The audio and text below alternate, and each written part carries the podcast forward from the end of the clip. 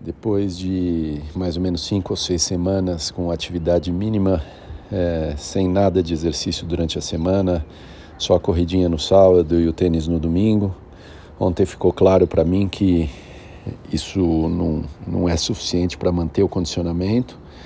É, ele vai piorando semana a semana e ontem o esforço na corrida foi maior, sentindo um pouco mais o corpo. Então acho que chegou a hora de é, incluir pelo menos um exercício durante a semana. É, esse vai ser meu plano para a semana que vem. É, mas ótimo, me sentindo bem, animado com o tênisinho, é, ainda sentindo o corpo bem, apesar de ter sentido ontem na corrida.